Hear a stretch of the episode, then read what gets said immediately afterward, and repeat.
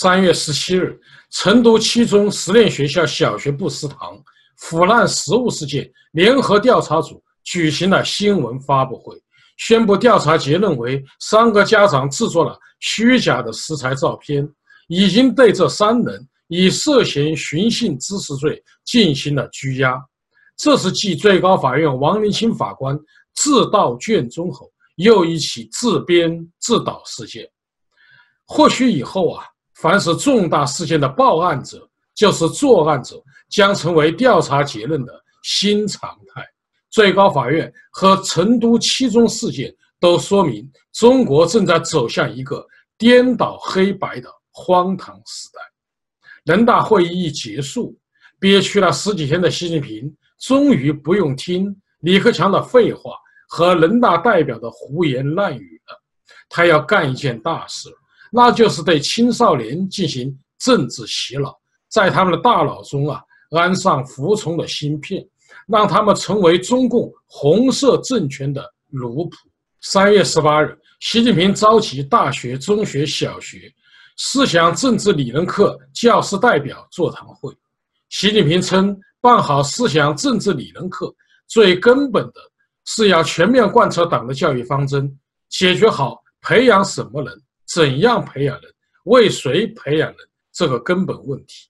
青少年阶段是人生的八节孕穗期，最需要精心的引导和栽培，必须培养一代又一代拥护共产党领导和社会主义制度、立志为中国特色社会主义事业奋斗。终身的有用人才，在这个根本问题上必须旗帜鲜明，毫不含糊。这就要求我们把下一代教育好、培养好，从学校抓起，从娃娃抓起。习近平的话呀，应该说还是很直白，那就是要从小对孩子们灌输中共的意识形态，使他们永远拥护共产党的领导，维护红色政权。至于社会主义制度，那不过是一个唬人的幌子。这里啊，我不由想起了两件事。二零零九年九月八日，奥巴马在弗吉尼亚州阿灵顿威克菲尔德高中首次向全美中小学生发表新学年致辞。他要求青少年珍惜时光，用功学习，为自己和国家未来负担起受教育的责任。他在答问环节又告诫大家，使用社交网站 Facebook 要小心，以免反受其害。这件事如果发生在中国，将会大殊特殊，因为它是两全其美的好事儿。总统表现出对教育和下一代的高度重视，孩子们则从国家元首那里获取学习的动力。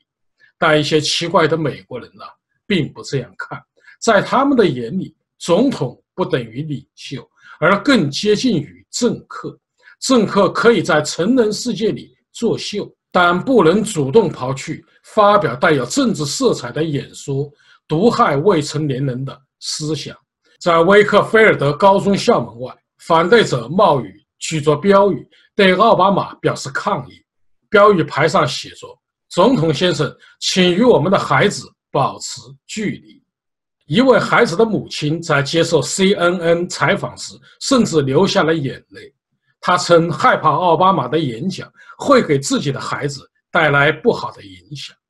美国人很敏感，他们知道青少年的思维还在发育期，不当的政治观念会玷污他们纯洁的心灵。另一件事也发生在美国，他则用自己的生命见证了什么是政治洗脑。并写出了自己的血泪史一滴泪，他就是乌林坤先生。一九五一年伊始，正在芝加哥大学攻读英美文学博士的乌林坤，收到了燕京大学校长卢志伟的电函，急病他回中国到燕京大学任教。面对祖国的需要，满腔热血的乌林坤毫不犹豫地放弃了完成一半的博士论文。于一九五一年七月从旧金山搭乘游轮经香港回国。一年前从芝加哥大学获得博士学位的李政道也前来为乌林坤送行。乌林坤问李政道：“为什么你不回国？”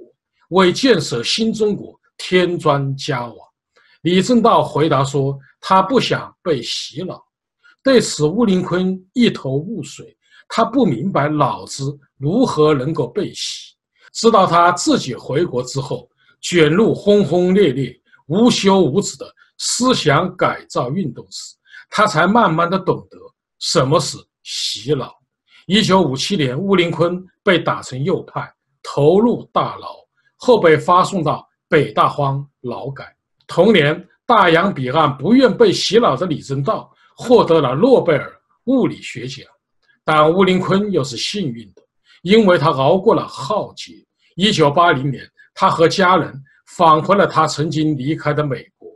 今年，乌先生应该是九十九岁的叠帽老人了。我们不得不说，政治洗脑的威力是强大的，其破坏力呀也是严重的。西方人对政治洗脑。保持着高度的警惕，因为他们有前车之鉴。希特勒向国民灌输集体主义和反犹太主义思想。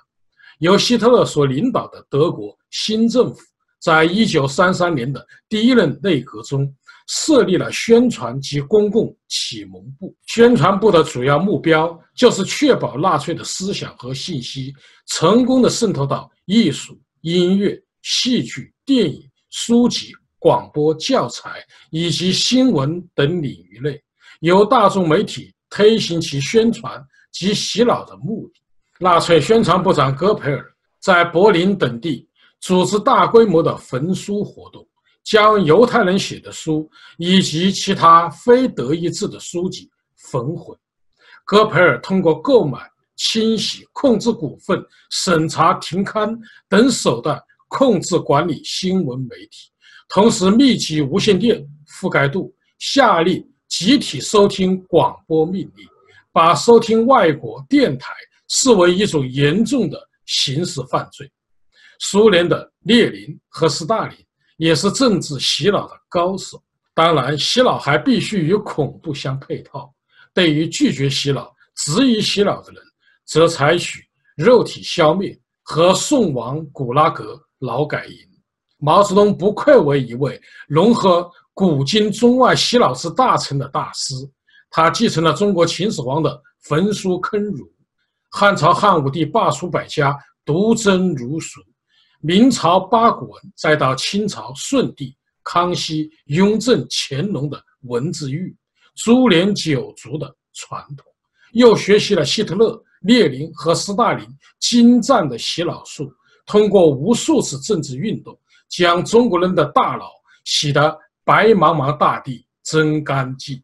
当中国只有一个主义、一个政党和一个领袖后，大跃进、人民公社就开始了。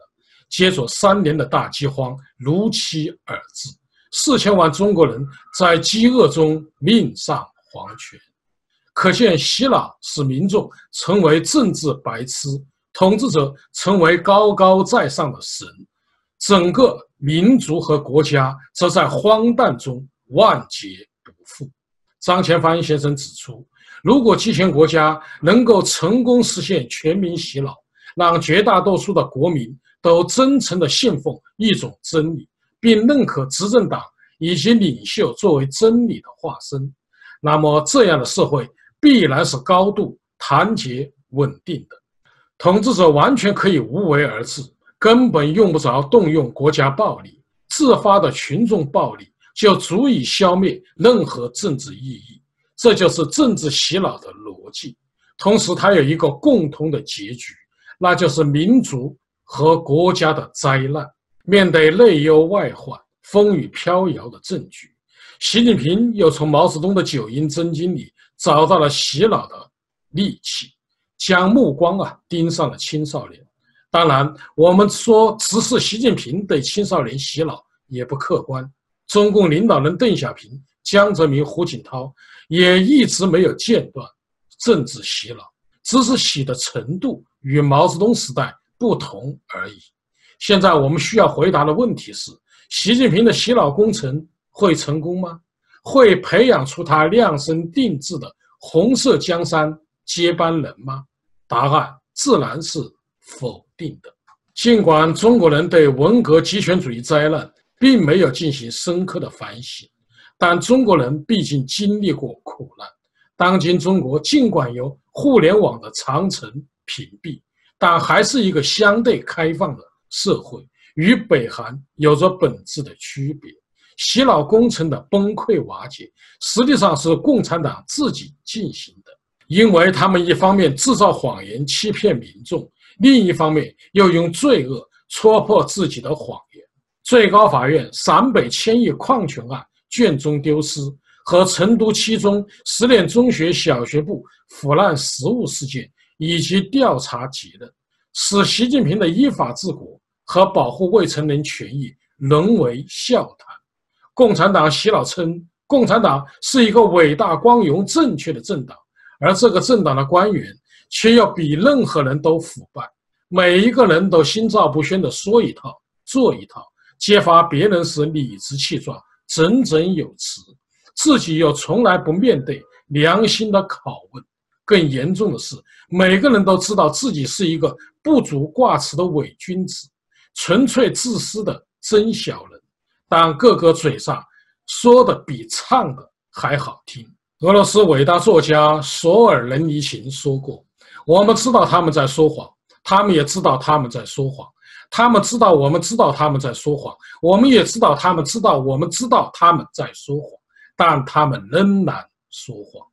所以，习近平的洗脑工程不可能培养出红色江山的接班人，只会培养出自己的掘墓人。”冯崇义教授指出，马克思在讽刺路易·波拿巴模仿拿破仑独裁专制时说过：“每当那一类历史人物出现两次，第一次是悲剧，第二次是闹剧。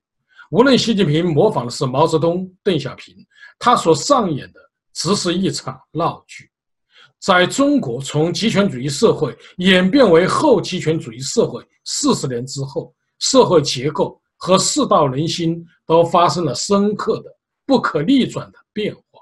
习近平所代表的只是一股逆流，除了使中华民族在这些闹剧中活受罪，根本无法将中国从后极权主义社会重新拉回到极权主义社会，根本无法阻挡中共后极权主义政权的败亡和中国向宪政民主转型的潮流。好，各位观众朋友，今天的节目到此，感谢您的收看。